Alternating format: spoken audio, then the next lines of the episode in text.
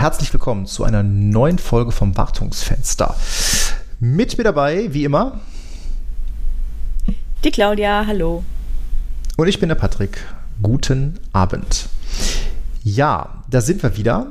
Folge 2.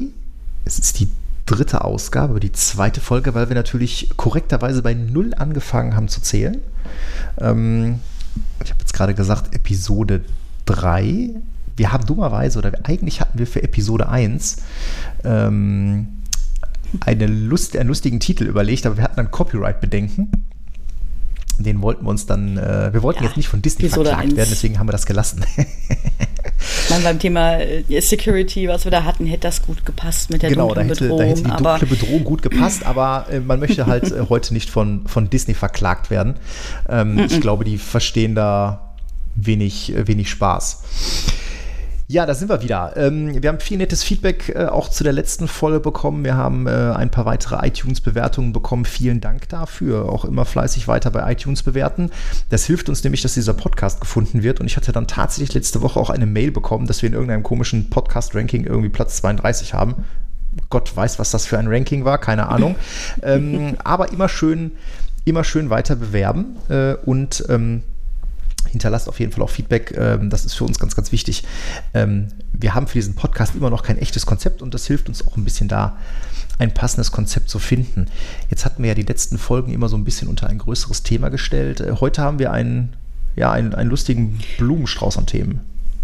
Mhm, ein buntes Sammelsurium. Äh, natürlich geht es mal wieder um Security. Jetzt kann man natürlich nicht jede frische Security-Lücke sich vornehmen. Ich glaube, dann würde man äh, diesen Podcast nur darüber machen. Aber zwei schöne haben wir heute.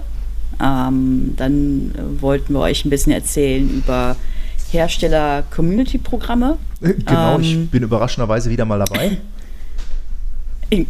Genau, ganz unerwartet. Tatsächlich unerwartet diesmal, aber sonst hieß es ja nur immer, ach, das habe ich gar nicht erwartet. genau, aber diesmal war es ein bisschen überraschend, aber dazu gleich mehr. Genau. Äh, wir wollten ein bisschen was genau, über unsere Toolchains erzählen, also mhm. die Tools und äh, was wir so äh, im täglichen Einsatz haben, um unseren, unseren Job zu machen. Und einen großen mhm. Teil davon äh, durften wir dann, äh, ich glaube, vorletzte Woche auch mal wieder zum Einsatz bringen. Da haben wir nämlich drei schöne Tage äh, in einem Datacenter verbracht. Und da ist uns auch mal mhm. wieder klar genau, geworden, warum das eigentlich eine ziemlich gute Idee ist, sein Zeug dahin zu stellen. Genau, hatten wir auch letztes Mal schon, schon angekündigt, dass wir darüber mal kurz, mal kurz plaudern wollen. Ähm, Thema Zero Trust würden wir ganz gerne einmal anschneiden. Auch im Rahmen von Data Center muss man sich über solche Sachen äh, Gedanken machen. Wir wollen jetzt ja. mal konkret auf die äh, Warnseite von Zero Trust eingehen. Ja, und dann haben wir, glaube ich, am Ende noch Aufreger ja, der Woche. Aufreger, Aufreger der, der Woche. Woche. Ja. Der uns mal ja, wieder. Die hat man ja immer. Ja, ja, oh, heute, also, ne? Ich habe immer noch Puls. Ich habe immer noch Puls. Ja. Genau, aber kommen wir, kommen wir zum ersten Thema ein Thema, äh, wo viele dann auch immer Puls bekommen, äh, nämlich beim Thema Security. Und VMware hat da mal, ähm, nein, ich will jetzt nicht sagen stirnheimlich, eine Lücke gestopft, aber es ist mal wieder eine, eine, ähm, eine Security-Lücke. Wir reden von der VMSA äh, 2022-004, ähm, die durchaus bemerkenswert ist, weil wir reden bei Virtualisierung ja immer davon, dass unsere virtuellen Maschinen alle so schön gekapselt sind und was in der virtuellen Maschine ist, bleibt in der virtuellen Maschine, also ähnlich wie in Las Vegas. Ähm, und wie wir leider schon ein paar Mal feststellen mussten und auch diese Lücke mal wieder zeigt, dem ist nicht so. Äh, konkret geht es nämlich dabei, dass VMware mm, äh, Lücken gefixt hat, die den Ausbruch aus einer VM ermöglicht haben.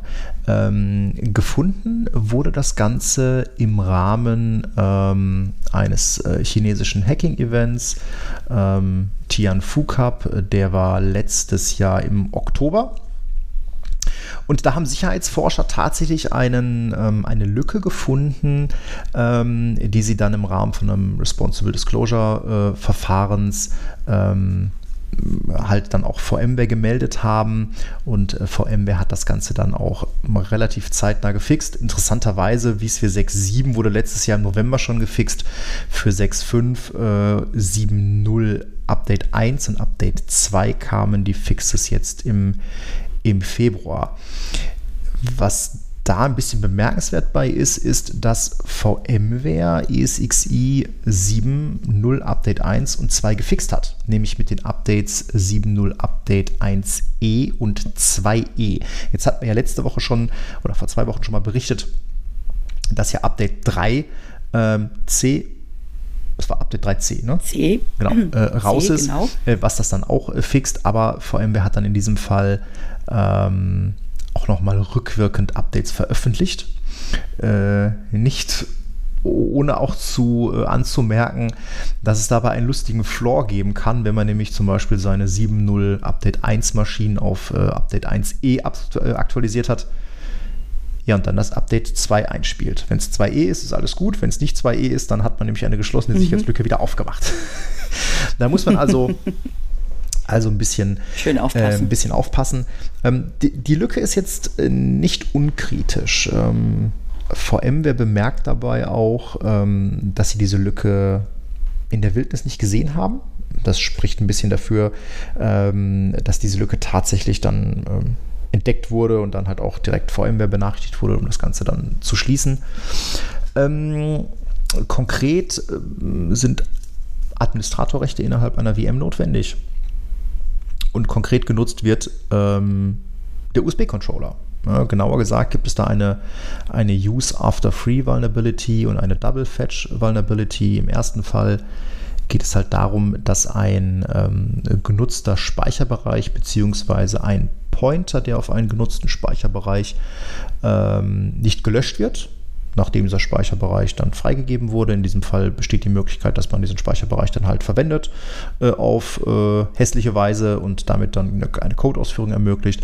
Das zweite, diese Double Fetch Vulnerability, äh, beschreibt halt einen, ähm, einen Weg, wo es eben einen privilegierten und einen unprivilegierten Prozess gibt. Der privilegierte Prozess ähm, einen Speicherbereich beschreibt. Ähm, und dieser unprivilegierte Prozess nachher die Möglichkeit hat, diesen Speicherbereich dann auch ähm, zu nutzen. Da geht es dann einfach darum, dass in diesem Fall ähm, aus Sicht der Security ähm, das nicht vernünftig getrennt wurde. Ähm, Updates sind raus. Es sind definitiv Updates für den ESXi, nicht fürs vCenter. Das vCenter ist also nicht betroffen. Ähm, und was da auch ganz interessant, äh, interessant war, es gab dann so ein, so ein, äh, so ein FAQ äh, zu dieser Sicherheitslücke und da hattest du eine ganz lustige Sache ausgegraben. Ähm, betrifft Kunden von Dell EMC wie X-Rail, Simplivity, Nutanix, was auch immer. Äh, die sollten nämlich aufpassen, wenn sie diese Security-Updates installieren. Ganz genau. Grundsätzlich, wenn du solche ähm, Hyperconverged-Lösungen hast, die auf, ähm, das gilt natürlich auch für, für Hyper-V-Lösungen, also sprich, wenn man auch äh, Nutanix etc. angucken, wie X-Ray, Simplivity, die sind alle paketiert, kommen alle mit einem, mit einem Update-Manager ähm, vom, vom Hersteller, ähm, der einem im Zweifel die kompatiblen Versionen anbietet und nicht das aktuellste Security-Fix. Jetzt gibt es Hersteller, die das ausschließen. Er sagt, äh, aus Kompatibilitätsgründen dürfen nur die Versionen, die freigegeben sind, vom Vendor installiert werden. Ähm, ist meines Wissens bei VxRay so. Ähm, in, bei Nutanix wird ganz konkret gesagt, nein, äh, Sicherheitspatches innerhalb der gleichen Major-Version sollen unbedingt installiert werden. Äh, gar kein Problem. Also da muss man ein bisschen drauf auch, ähm, aufpassen, wenn man äh, solche Infrastrukturen dann nutzt. Eigentlich, äh, eigentlich ganz lustig, ne? weil normalerweise ist ja das auch genau immer das Argument, was da angebracht wird, solche Lösungen einzusetzen. Dann hast du halt alles aus einem, aus einem Guss. Ähm, aber gut, äh, salopp gesagt, wie X-Rail wollen wir beide eh nicht mehr machen. ich, ich hoffe, es ist besser Fan. geworden. ich hoffe es auch für alle, die damit arbeiten müssen. Genau. Ähm, aber das ist, das ist eine andere Anekdote, die können wir vielleicht bei Zeiten mal erzählen. Ich glaube, ähm, wir hatten Pech. Äh, oh, da hatten wir aber verdammt viel Pech. Da hatten wir aber das verdammt war sehr viel Pech. Pech. Sehr also, viel Pech. Ja, Karma. ähm, also muss man klar sagen, ne, Lücke, schön die Patches installieren, dann sind wir da safe. Man muss jetzt nicht davon ausgehen, dass das ein, ähm, eine Lücke ist, die einfach zu exploiten ist, äh, zumal Administratorrechte innerhalb des Gastbetriebssystems gebraucht werden. Man mhm. kann Workaround implementieren, indem man halt schlicht und ergreifend den USB-Controller äh, aus der, aus der VM-Config entfernt. Ähm, dann ist das auch erstmal umgangen. Ganz klar äh, installiert einfach die Patches, dann ist alles schick. Ähm, Jetzt ist natürlich die Frage, warum kann das, ähm, warum kann das zu einem Problem werden, wenn ich in der Lage bin, aus meiner ähm, VM auszubrechen? Und äh, da gibt es eine sehr einfache Antwort. Ransomware. Ähm, das ist nämlich so das andere Thema, was jetzt ähm, die letzten ja, ich will mal sagen, äh, Tage ähm, so auch bei Twitter und so durchgegangen ist. Ähm, da gibt es eine Ransomware namens Lockbit und die hat es ganz dediziert darauf abgesehen, äh, auch ähm, ESXi Systeme zu, in, zu infizieren. Ähm, und ja, statt die Daten innerhalb einer VM zu verschlüsseln, geht man einfach hin, benutzt den Hypervisor und verschlüsselt einfach äh, die Volumes, auf denen die VMs liegen, beziehungsweise man verschlüsselt einfach die äh, VMDKs, die VMX-Files äh, und so weiter und so fort. Ähm, typischerweise sieht der Angriffsvektor so aus, dass der Angriff entweder über einen äh, über Root Access äh, erfolgt, sprich wenn SSH aktiviert ist ähm, für den ECXI, wenn die, der Hypervisor nicht im Lockdown-Mode läuft, ähm, alternativ dann halt über das vCenter, in diesem Fall häufig dann über erbeutete Active Directory Credentials, wenn das vCenter ans AD angebunden ist äh, und darüber werden dann die ECXI-Server äh, ähm, äh, quasi hops genommen. Ähm, Problem dabei ist natürlich, das ist natürlich dann auch jetzt ein, so, ein, so ein ganz anderer Angriffsvektor. Ne? Bisher hat man sich immer versucht, dagegen zu schützen, ähm, dass häufig dann halt die, meistens sind es ja Windows-Server, dass die halt äh, ähm, infiziert werden und die Daten dort verschlüsselt werden. Wenn man natürlich auf der Ebene darunter ansetzt, dann wird das natürlich sehr schnell ähm, sehr, sehr hässlich. Ne? Also muss man dazu sagen, den mhm. Fall hatten wir jetzt noch nicht gesehen, aber es gibt definitiv dokumentiert Fälle, äh, wo ECXI-Systeme angegriffen wurden. Das gleiche gilt natürlich auch für Hyper-V. Das muss man an der Stelle mal ganz offen sagen. Wir reden natürlich häufig hier über VMware ECXI oder vSphere allgemein. Ähm, kann natürlich Hyper-V-Maschinen genauso, ähm, genauso betreffen meiner Ansicht nach wahrscheinlich sogar einfacher als ein ESXi, weil er einfach schlicht deutlich weniger Angriffsfläche bietet.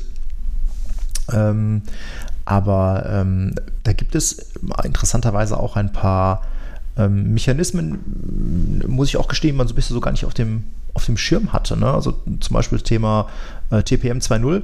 Jetzt muss man dazu sagen, die meisten Server haben keine TPM-Module. Korrigier mich. Hm. Nee, ne? Ähm, hm. Genau, also sofern äh, zum Beispiel, ähm, ich glaube, es geht schon ab 6.7, bei vSphere 7 geht es auch, wenn TPM-Modul entdeckt wird, besteht die Möglichkeit, ähm, dass dort Keys abgelegt werden, die zur Verschlüsselung von Configs verwendet werden, also dass der ESXi, der Hypervisor, seine Config verschlüsselt. Ähm, es gibt die Möglichkeit, Secure Boot zu aktivieren, nach dem Motto, nur wenn das äh, Betriebssystem unverändert ist, äh, wenn die Daten, die Binaries signiert sind, bootet die Maschine ordentlich. Und dann gibt es noch eine ganz lustige Sache und das ist äh, tatsächlich ein, ein, äh, ähm, ein Advanced Parameter äh, VM Kernel Boot exec installed only, äh, der besagt, führe bitte nur aus, äh, führe bitte nur Binaries aus, die bei der Installation dabei waren die signiert sind und alles andere führst du einfach nicht aus. Das verhindert so ein bisschen, dass jemand ähm, Schadcode auf dem ESXi ausführt, weil jeder von uns wird mal festgestellt haben, da ist zum Beispiel ein komplettes Python drauf.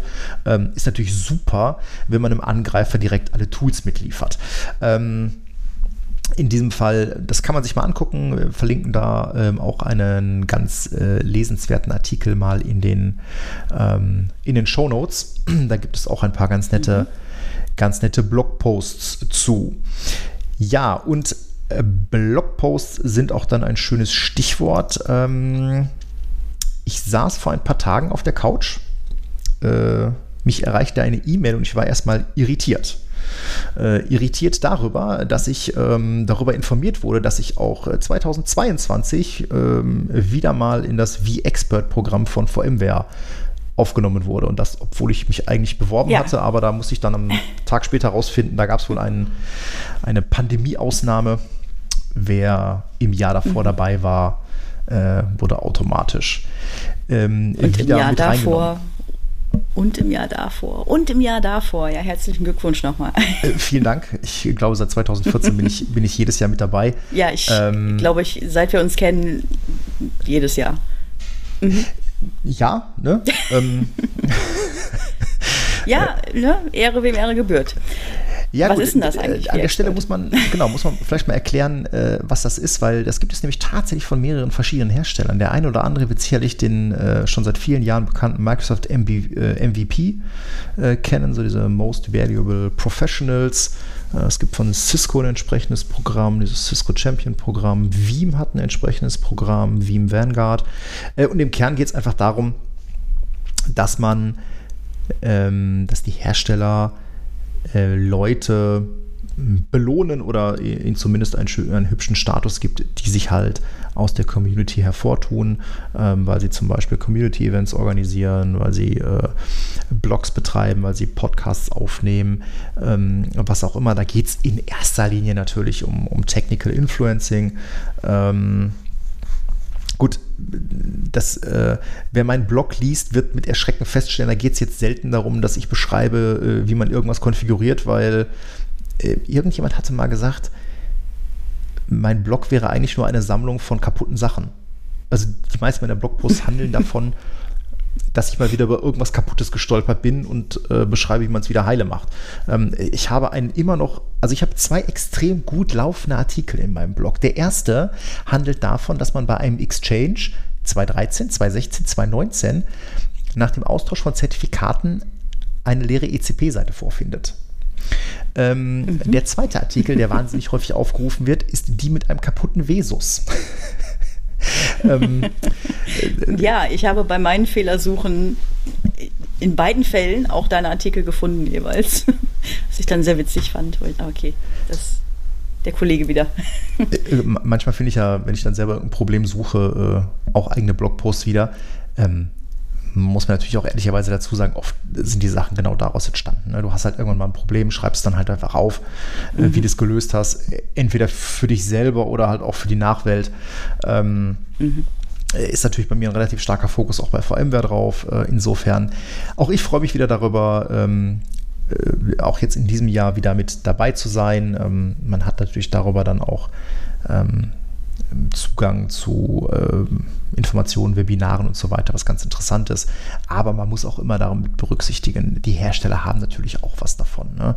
Du belohnst Leute natürlich dafür, dass sie über deine Produkte reden, äh, Erfahrungen teilen und äh, in der Regel sind es ja auch dann gute Erfahrungen, die geteilt werden. Ähm, insofern, ja, sind wir wieder mit dabei. Ähm, freue ich mich mhm. auf jeden Fall drüber, war eine schöne Überraschung. Ähm, ich hatte mich ja eigentlich davon, äh, ich hatte mich jetzt nicht mehr aktiv äh, beworben, weil ich auch dachte, okay, mein Fokus ändert sich ja auch und äh, so richtig was dazu beigetragen hast du auch nicht. Aber ich äh, bin jetzt motiviert, da wieder, wieder etwas mehr zu machen. Ja, ähm, unter anderem ein Podcast. oh, oh, oh, ja, könntest du ja dann auch mal, ne? Könntest ja dich ja auch mal äh, bewerben. Ich, ich habe keinen Blog. Es ist ich nie zu Blog. spät, Was damit anzufangen. Ja, ich weiß. Du musst, es, du musst es nur tun. Ich sammle ja auch immer Ideen. Ich muss das nur mal machen, ja. ja warte mal, haben wir nicht im Büro eine Postkarte hängen? Äh, machen ist viel geiler als wollen oder so? Ja, ich habe sogar auf meiner Amazon-Wunschliste eine Tasse, wo das draufsteht. Oh. ja. Gehört deine Tasse eigentlich zu deiner äh, Toolchain? Ja, selbstverständlich. Ich habe eine Teams-Tasse. Da steht drauf, der Wille war da, ich habe ihn weggeschickt. sehr schön, sehr schön. Ja, gut, ja wenn wir häufiger mal ne, von interessierten äh, Kollegen oder ähm, Kunden auch mal gefragt, was wir denn da so, was wir denn so, da so haben ne, an Tools. Was äh, installierst ja, du, wenn du dein Notebook neu installierst? Dafür habe ich eine Liste. Du wirst mich ich jetzt auch. auslachen. Ich habe eine Liste, Nein. was ich an Software installieren muss, wenn ich mein Notebook neu ich machen auch. muss. Selbstverständlich. Weil, ich habe einen Ordner, wo dann auch alle Keys, die ich brauche, etc. drin liegen, damit das dann schnell geht. Ja, genau, habe ich dann häufig auch für gekaufte mhm. Software im KeyPass liegen. Aber das ist ja durchaus, ähm, durchaus interessant. Ähm, äh, Gerade hat bei einem meiner, meiner Kunden ein neuer äh, Mitarbeiter in der IT eingefangen und äh, wir kamen dann auch so ins Plaudern und er war dann auch dabei, sich seine Umgebung so äh, einzurichten. dabei fällt dann schon auf, äh, jeder hat ja so immer so seine, seine kleinen Tools und äh, äh Gimmicks, ähm, mit denen er sich seine Arbeitsumgebung ähm, so einrichtet. Ne? Also ne, die Arbeitsumgebung mhm. hat ja auch häufig was sehr, sehr Individuelles. Ich bin jetzt dummerweise kein Developer, ne? also ich weiß natürlich nicht, ob das jetzt bei Entwicklern anders ist. Ähm, aber wenn wir jetzt mal zusammenschmeißen, was installierst du denn, wenn du jetzt einen neuen Rechner bekommst? Ich glaube, das ist in der Tat bei uns beiden sehr ähnlich. Äh, klar, Office 365, damit hast du schon mal, bist du schon wieder 80 Prozent arbeitsfähig. Genau. Also wenn Mail, ich einen neuen Teams, Rechner bekomme, Office OneNote. 365, alles, alles da, Mail, Teams, ähm, äh, OneNote, äh, alles, was ich da, da so habe. Ähm, dann habe ich dieses Tool MOBA extern zur Verwaltung von äh, ja, SSH-Verbindungen, die wir ja sehr, sehr häufig brauchen, ähm, RDP etc. Oh ja, Gold Sehr, sehr nützliches Tool. Muss ja. ich angucken. Ja, auch mal schnell, um mal kurz einen TFTP-Server oder dergleichen anzuschmeißen. Da braucht man dann nicht irgendwie fünf verschiedene Tools. Ne? Klar hat man früher dann so Putty oder äh, WinSCP, ähm, ist damit dann alles in einem. Genau, kann man, ja, kann man jedem empfehlen. Oh ja, mhm. äh, genau. Du bist, du bist auch Team VS, Code. Code. Du bist nicht, nicht mehr Team ja, Notepad++, oder? Ach, bestimmt seit drei Jahren nicht mehr. Ja, ich bin auch irgendwann mal von Notepad++ auf VS Code geschwenkt. Ähm, mhm. War definitiv ein Gamechanger. Ähm, mhm. Also ich bin damit auch sehr, sehr zufrieden. Das ist äh, ne, auch so von ja. der Schwuppdizität. Das, hat, das, fühlt sich snappy an, das funktioniert mhm. ganz gut. Äh, und für das bisschen mhm. Low-Code-Development, was ich mache, für den für den Spaghetti-Code, den ich da produziere, reicht das. Äh, aber gut, klar, das äh, brauchst du natürlich auch also als, als äh, typischen Texteditor. Ähm, da passt das ganz gut. Äh, ich glaube, KeyPass haben wir beide, ne? so für unsere mhm. Passwortdatenbanken, die wir da so rumfliegen haben. Äh, mhm. was hast du für ein, für ein Tool für Screenshots? Ja, immer noch Screenshot, weil ich mich immer noch nicht mit dem Windows Snapping Tool anfreunden kann. Ich finde Screenshot einfach immer. Will man sich damit anfreunden? Ich weiß das nicht. Ich höre das bei so vielen. Oh, ich nehme das Snipping-Tool hier. Ich finde das umständlich. Ich nehme mal Green, Screenshot und äh, das macht das dann direkt so, wie ich das haben will. Ich nehme das Windows Snipping Tool. Was kommt denn als nächstes? Ich benutze eine Schreibmaschine für E-Mails. Ja, ich habe den Satz kürzlich noch gehört. Ich brauche unbedingt äh, dringend jeden Tag das Snipping-Tool. Also ich glaube, das, das, ich glaube, das wäre der Moment, wo ich mein Notebook zuklappe, meinen Kaffee austrinke, mir noch zwei Na. Kekse vom Tisch nehme und sage, schönen Tag noch. Der Kollege, der es gesagt hat, hatte letztens Snickers dabei. Der hört uns jetzt bestimmt noch zu. Full-Size Snickers? Nein, Mini-Snickers. Ah. Ja, mal Hallo an der Stelle. Äh, genau. Ähm, es erinnert mich immer an diesen, an dieses, äh, an diesen Comic, wo der Tod bei irgendeiner alten Dame vor der Tür steht zu Halloween und sie dann mhm. holen will und äh, sie schmeißt ihm dann einfach Full-Size-Snickers irgendwie in die Tüte und er sagt, ah, alles cool, ich, äh, ich komme morgen nochmal wieder.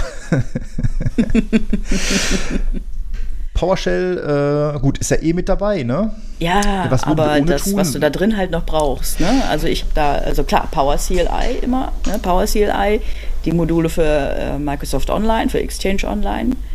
Und ich habe einen, äh, weil ich nämlich äh, sehr schlecht bin im, ja natürlich, ich habe ein Modul, das nennt sich Subnet, kann ich sehr empfehlen. Ist das erste, was bei mir immer drauf landet, weil ich zu faul bin, im Kopf nachzurechnen. Ich kann das, aber ich bin einfach zu faul dafür.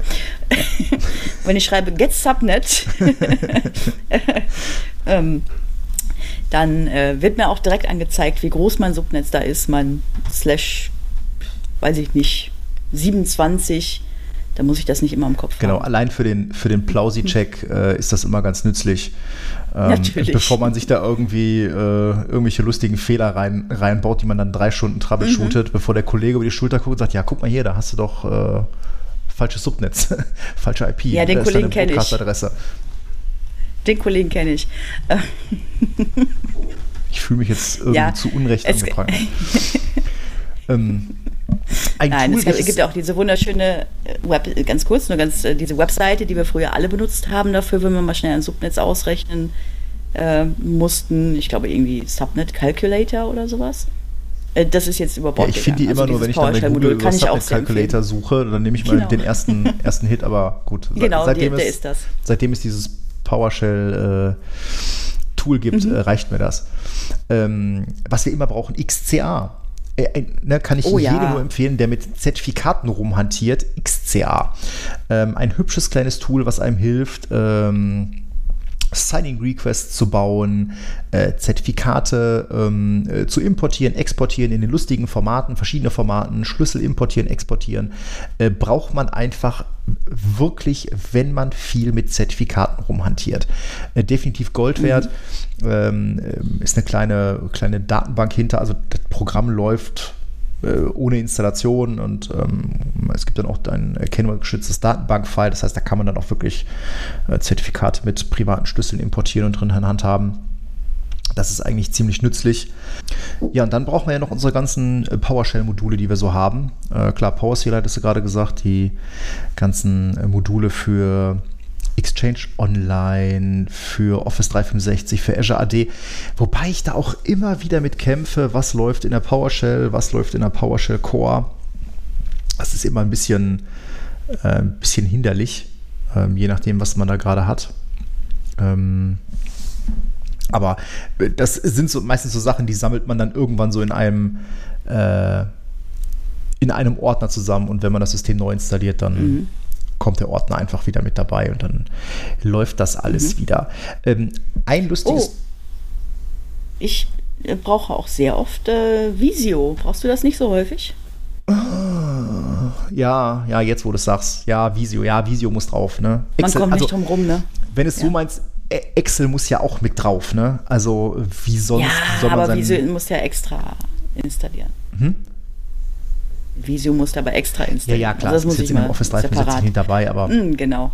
klar, ähm, ein bisschen dokumentieren das lässt sich auch nicht ja vermeiden. Auch. Mhm. Nee, aber klar, gerade für Dokumentation oder so ist das eigentlich ganz gut. Wenn jemand eine, eine, eine hübsche äh, Alternative zu Visio hat, äh, einfach mal kommentieren, weil Visio ist schon echt mhm. schwerfällig. Ne? Also mhm. ähm, mal schnell irgendwas machen ist dann immer, na, das ist, fühlt sich immer falsch mhm. an, dann, dann Visio dafür zu nutzen. Also gerade wenn es dann nur so um kurze Drawings geht, dann erwische ich mich dann doch immer dabei, dass ich dann Paint raushole. Ähm, aber, aber gut. Ähm, das war ja jetzt äh, viel Software. Ähm, ein Hinweis noch: Patch My PC. Die Software sieht erstmal ziemlich fishy aus, äh, läuft aber auch ohne Installation, ist aber Gold wert, ähm, wenn man nämlich seine Software auch aktuell halten will. Ähm, äh, Link packe ich dann auch mit in die, äh, in die Shownotes rein. Ähm, super, einfach starten, das Ding guckt da mal nach, was man so installiert hat und äh, besorgt sich dann halt entsprechend auf den ganzen Seiten äh, die Software und aktualisiert die und damit hat man dann, sag ich, dann seine Software auch immer, immer schön aktuell. Ist auch wunderbar geeignet, um in dem ersten, äh, im ersten Schritt so ein äh, Notebook neu zu installieren, weil dann kann man nämlich aus der Liste einfach auswählen, was man alles installiert haben will. Screenshot, VS Code ist auch alles mit dabei. Äh, einfach nur auf Installieren klicken und dann holt er sich das ganze Zeug von den richtigen Seiten und installiert es. Ähm, das war natürlich jetzt alles äh, Software. Du, du, hast, ich, du hast auch einen, ne? Ich habe äh, so auch noch so ein bisschen bisschen Hardware in meiner, in meiner Toolbox. Also klar, zum einen äh, schleppen wir natürlich alle immer noch lustig Werkzeug mit uns rum, weil wenn man so ein Rack äh, zusammenklöppelt, mhm. da muss man halt auch mal einen Schraubendreher in die Hand nehmen. Kommt nicht mehr oft vor, aber ne, manchmal dann doch. Äh, Unmengen an Patchkabeln, Transceiver, mhm. was man halt so braucht. Äh, und ich habe einen. Käfigmuttern. Einen oh, Käfigmuttern. Käfigmuttern. Käfigmuttern und das Einzugwerkzeug für die Käfigmuttern. Äh, genau, sonst ne, man, das Wichtig, macht man nicht mit dem Schraubendreher, Kinas. Dafür gibt es mhm. spezielle Werkzeuge. Nee. Und nein, das ist keine Tut man verbundene Slotblende. Das ist ein spezielles Einzugwerkzeug für Käfigmuttern. Ja? Ähm, mhm. Gibt es wirklich. Ähm, äh, Käfigmuttern ist auch immer schön. Ne? Ich hatte äh, gestern noch, ähm, war ich noch bei einem Kunden, da kam äh, ein anderer Dienstleister an und der sollte irgendwie an dem Tag Zeug ins Reck schrauben äh, und fragte dann, habt ihr mal Käfigmuttern? Ähm, da konnte ich dann aushelfen. Ähm, aber naja. Passiert häufig, oder? Ich habe den Eindruck, andere, andere haben sowas nicht dabei. So Gefühlt ja. Ein Thema, was bei uns ja sehr wichtig ist, ist das Thema Kabelmanagement. Äh, Kabelmanagement also, ist alles. Es ist alles, genau. Äh, Und wenn man einmal irgendwie 25 Kabelbinder aufknipsen muss, um ein Kabel zu verlegen, ja, dann ist man schnell dabei, dass man sich da schönere Lösungen versucht. Also wir machen alles mit Velcro. Genau, alles. richtig. Ne, Kabelbinder sind mhm. äh, zu Recht verpönt. Ja. Ähm, da gibt es dann nicht mehr den Blick des Todes. Also dann, das wird wirklich, ich will nicht sagen hart bestraft, aber ähm, muss man auch wirklich mal sagen, Kabelbinder sind wirklich eine Sünde. Also wenn man sein Zeug schon ordentlich verkabelt, mhm. ähm, dann benutzt man dafür bitte keine Kabelbinder. Ähm, A, macht man es natürlich den Kollegen, die nach einem da ans, ans Reck müssen, das Leben schwer. Wenn man Kabel mhm. einziehen muss, wenn man dann erstmal den Kabelbinder aufpitchen muss, bla bla bla. Ähm, äh, plus natürlich die Kollegen, die die Kabelbinder dann nicht äh, eng an der, äh, an der Durchführung abpitchen, sondern immer so ein bisschen so eine scharfe Kante stehen lassen. Au. ja, super. Autsch. Ähm, sehr nett. Dankeschön. Genau. Ist auch mal sehr nett. Ja, wobei nee. ich äh, kürzlich gehört habe von, von einem unserer Kollegen, der erzählte mir von einem Bekannten, der eine Elektrikerlehre gemacht hat und die kriegen das wirklich beigebracht. Alle 10 Zentimeter schön Kabelbinder. Ähm, wa warum auch immer, warum auch immer das so sein muss. Also ich bitte dich, als das Haus, in dem ich hier sitze, gebaut wurde und die Decken offen waren, ich habe es dir, du weißt das, du kennst die Geschichte. Mhm. Ich habe hier Glasfaser mhm. eingezogen, ja, vorkonfektionierte Kabel, Glasfaser. Und obwohl diese Decken zugemacht wurden und die sind so zugemacht, die werden nicht wieder aufgemacht, habe ich meine Kabel da drin mit Velcro an die anderen Kabel dran gemacht und nicht mit Kabelbindern. Also, ähm, mhm. Äh, das ja, bei Glasfaser sowieso. Nicht, ne? ähm, aber es ist ja tatsächlich so, also ich meine, wir hatten, äh, wir hatten ja auch so Geschichten mit Kabelbindern, da geht dann halt auch schon mal ein Kabel kaputt. Also gerade bei Glasfaser hatten wir den Fall ja auch schon, ne? einmal zu fest gezogen, zack, äh, eine Faser gebrochen. Ähm, also Kabelbinder sind echt zu vermeiden, deswegen haben wir Velcro da im Einsatz. Ähm, ich glaube, das Einzige, wo wir Kabelbinder haben, ist so bei, bei, bei so Beschrifteretiketten ähm, tatsächlich. Mhm da haben wir noch keine andere, schönere Lösung gefunden. Äh, da gibt es natürlich eine ganze Menge Lösungen, gar keine Frage, aber das ist erstmal die, die für uns ganz gut funktioniert. Ähm, besser als irgendwelche P-Touch und Aufkleber, weil meistens lösen die sich dann wieder im warmen Abluftstrom der Server. Mhm. Ähm, gut, und wir haben natürlich auch mal ein bisschen Netzwerkequipment dabei. Ich habe in der Tasche immer so ein, so ein Microtik, so ein Hub äh, AC2. Ähm, das Schöne an dem Ding ist, der kann halt äh, seinen Strom über PoE äh, beziehen und wenn man dann halt mal schnell ähm, ja, im Zweifelsfall einfach nur so eine, so eine LAN-to-Wireless-Bridge äh, braucht, ist das Ding echt Gold wert. Gerade wenn man so Greenfields hat, äh, erstmal irgendwie ein Netzwerk braucht, ein bisschen DHCP braucht, dann äh, kann man den halt mal schön, äh, schön einfach auf den Tisch schmeißen und hat dann Netzwerk. Link packe ich auch mal in die Show Notes, da gibt es auch einen Nachfolger ähm, der ist ein bisschen größer und der kostet irgendwie ein Fuffi oder so. Und dafür ist das echt, äh, echt passabel. Ähm, man kann hier sich auch ein bisschen, ein bisschen zurecht konfigurieren. Microtik kann man ja ganz gut verbiegen.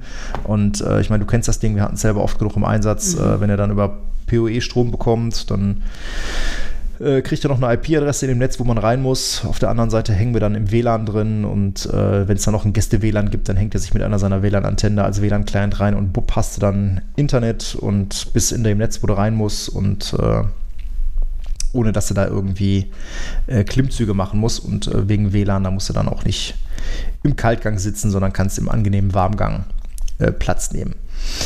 Ähm, Jetzt äh, hatten wir natürlich äh, äh, letzte Woche äh, oder vorletzte Woche, ähm, da waren wir ja ein bisschen im Datacenter unterwegs und man spingst natürlich auch immer wieder mal äh, in die anderen Racks rein, auch wenn man es nicht soll.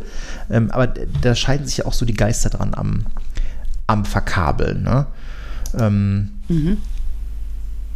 Was natürlich auffällt, ist, ähm, eigentlich ist das Einbauen in einem Datacenter immer die schönste Variante. Ne? Also äh, nichts ist entspannter, als sein mhm. Zeug irgendwie in einem, in einem Rechenzentrum unterzubringen. Stellt sich natürlich die genau. Frage, warum macht das nicht jeder? Warum macht das nicht jeder? Warum haben nach wie vor ähm, ja, Firmen ihre Server irgendwo in der Besenkammer, im Druckerraum, im Papierarchiv äh, rumstehen? Wir reden natürlich von Kleinst, Kleinstfirmen. Äh, das ist natürlich das absolute Extrem aber warum bringt man diese Server nicht einfach trocken, warm und sicher in ein Datacenter?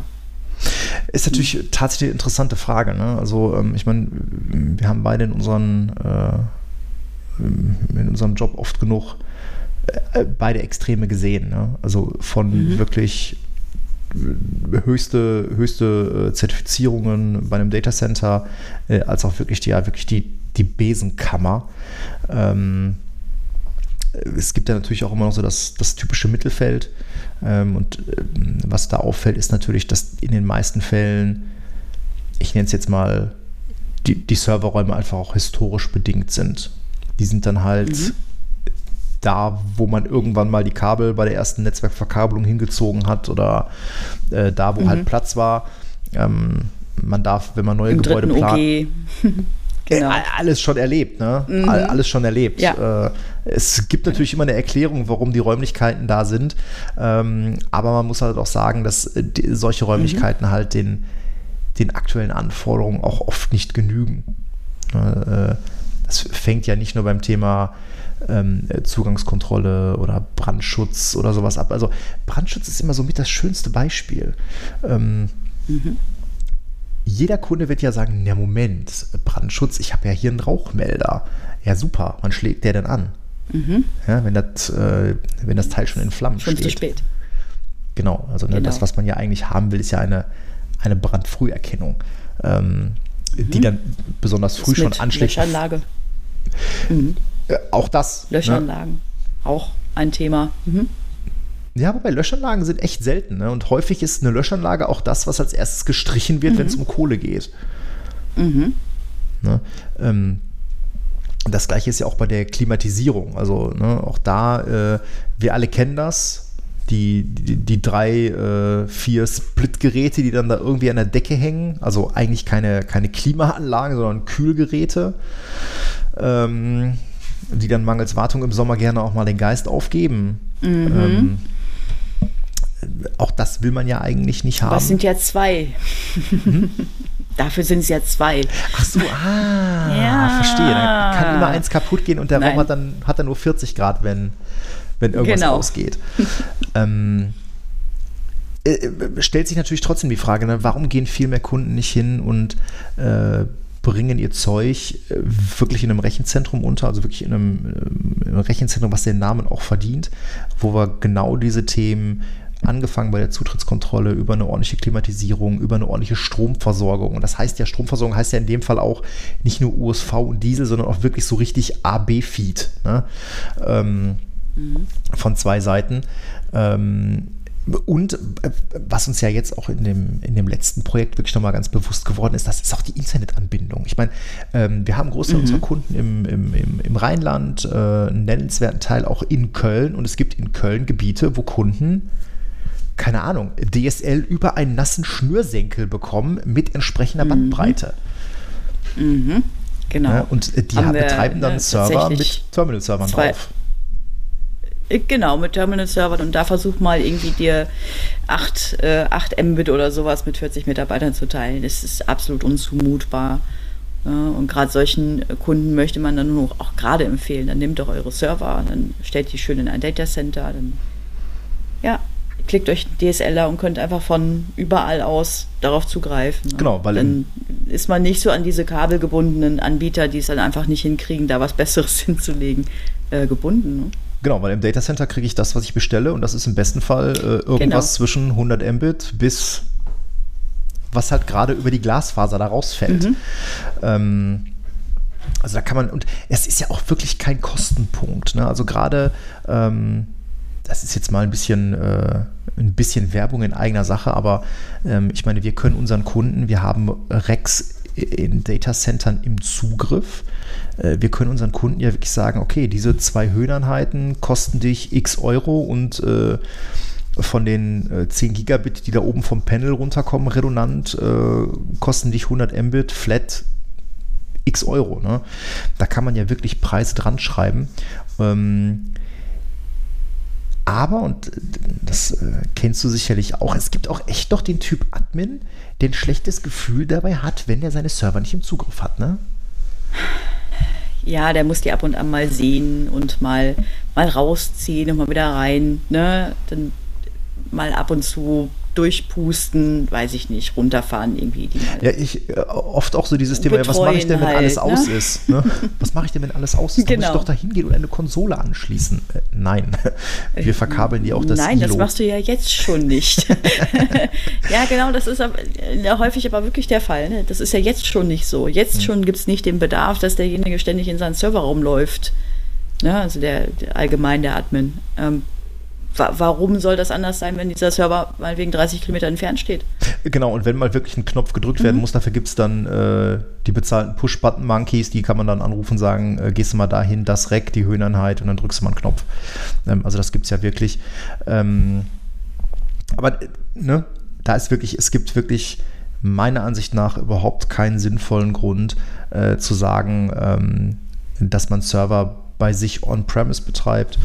Ähm, tatsächlich sogar eher das Gegenteil. Also es kann mir keiner erzählen, äh, mhm. dass er seine Server sicherer und besserer betreibt ähm, als in einem, in einem vernünftigen Rechenzentrum. Also gerade wenn es äh, um, um das Ganze drumherum geht und jeder, der dann sagt, ja, aber das ist ja teuer, das kann ich ja viel billiger. Ja klar, du kannst das viel billiger betreiben, mhm. weil dein Server steht unter dem scheiß Tisch bei dir. Ja, das ist also mhm. ähm, eine Diskussion, äh, wo man Äpfel mit Birnen einfach vergleicht. Und da kann ich wirklich nur jeden Kunden ermutigen, guckt euch das wenigstens mal an, redet mit euren Dienstleistern, bringt euer Zeug wirklich vernünftig in einem Rechenzentrum unter, auch wenn das dann nicht mehr bei euch nebenan im Büro steht.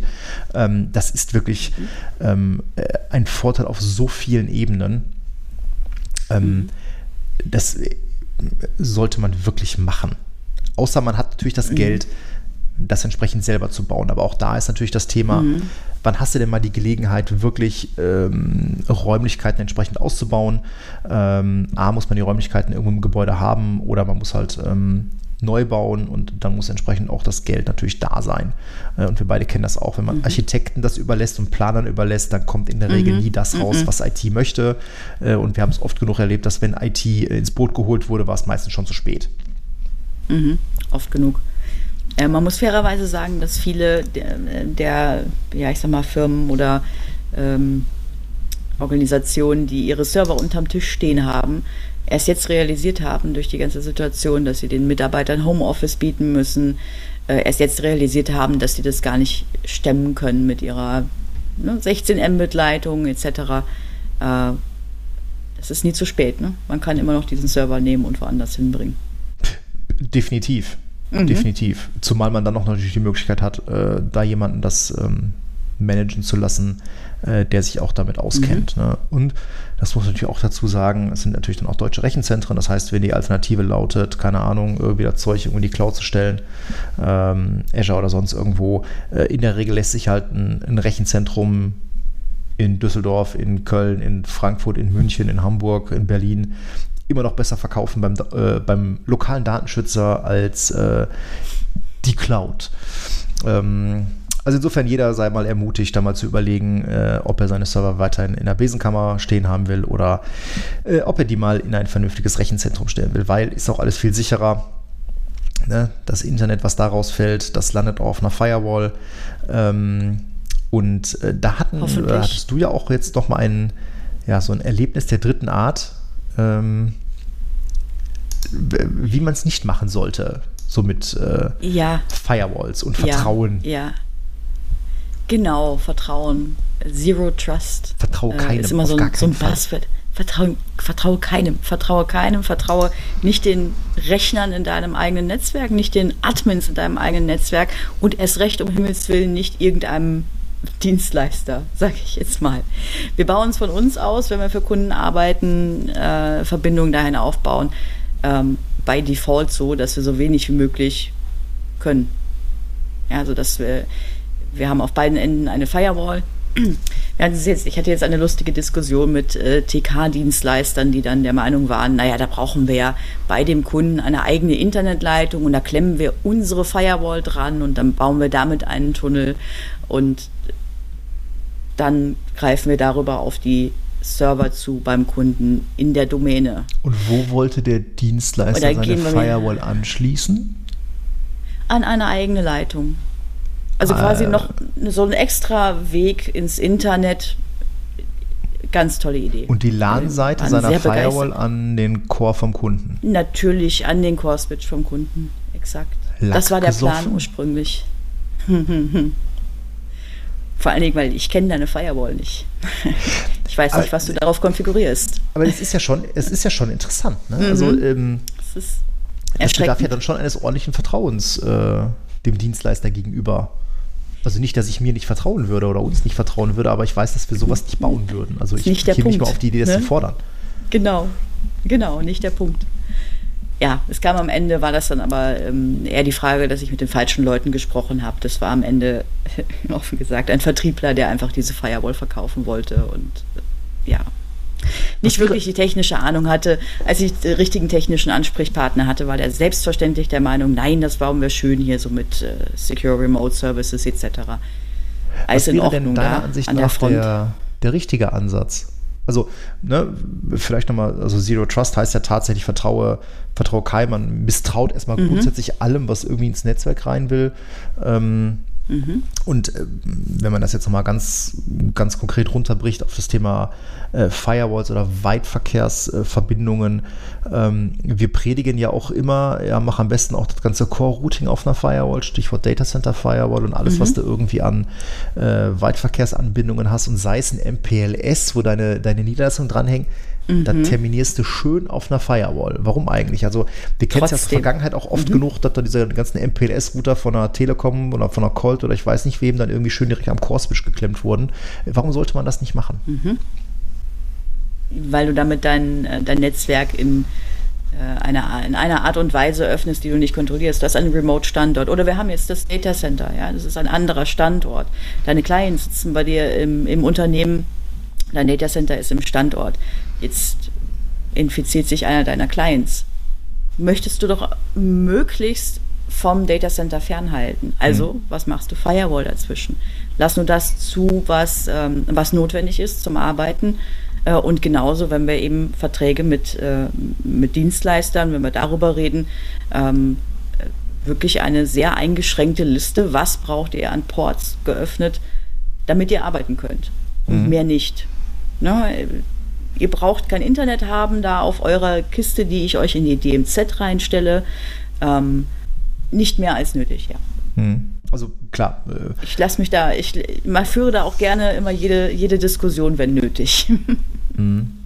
Ja, ich meine, es ist ja schon interessant, wenn man dann halt den, den eigenen Netzen in, in Remote-Standorten schon nicht traut. Aber klar, wenn man natürlich mal äh, annimmt, dass natürlich auch dort sich ein, ein Rechner über einen USB-Stick oder auch über eine Mail irgendwas einfangen kann, ähm, je mehr du natürlich dann deine Netze gegeneinander abschottest, ähm, desto besser natürlich. Ne? Also, ähm, das hat man, glaube ich, beim letzten Mal können ja ja auch. auch dass es- Fremdgeräte sein. Das können auch Fremdgeräte sein. Du weißt es doch gar nicht. Ne? Dann hat der, hat der äh, im Außenstandort da irgendwo einen, einen Mini-Switch auf dem Tisch stehen. Ähm, klemmt sich einer dran. Ja, das ist ja auch dieses Thema Port Security. Ne? Das, da gehen wir ja auch Ja, äh, sehr genau. gerne mit zu Kunden und äh, in meinen Augen ein total unterbewertetes Thema.